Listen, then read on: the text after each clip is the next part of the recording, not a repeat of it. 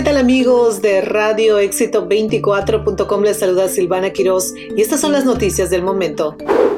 Oficiales del condado de Montgomery están recordando a los conductores que estén atentos a estafas en talleres de reparación de automóviles y que sus derechos como consumidores están protegidos por la ley de Maryland. La ley del estado limita las estafas en talleres de reparación al requerir que se den estimaciones para trabajos superiores a los 25 dólares y que las facturas finales estén dentro del 10% de la estimación. Si los conductores tienen problemas con el trabajo de reparación, se les recomienda que vigilen todo el proceso y que guarden recibos y partes reemplazadas en caso de tener que presentar una queja.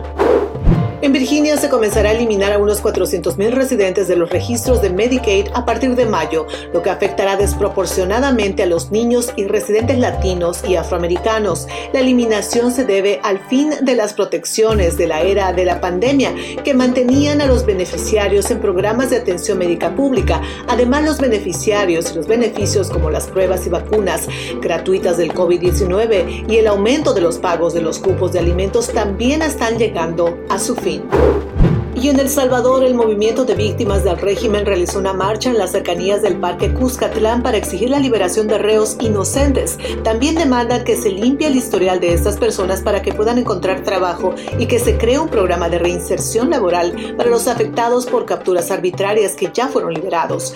El representante de esta organización denunció que la Policía Nacional Civil colocó retenes para retrasar la marcha de los trabajadores del primero de mayo. El Frente Sindical Salvadoreño y otros movimientos también se y se unieron a la marcha. La coordinadora salvadoreña del Movimiento Populares se pronunció en contra de la reelección del presidente Nayib Bukele. La marcha culminó en la Plaza Gerardo Barrios cerca de las 11 de la mañana de hoy lunes.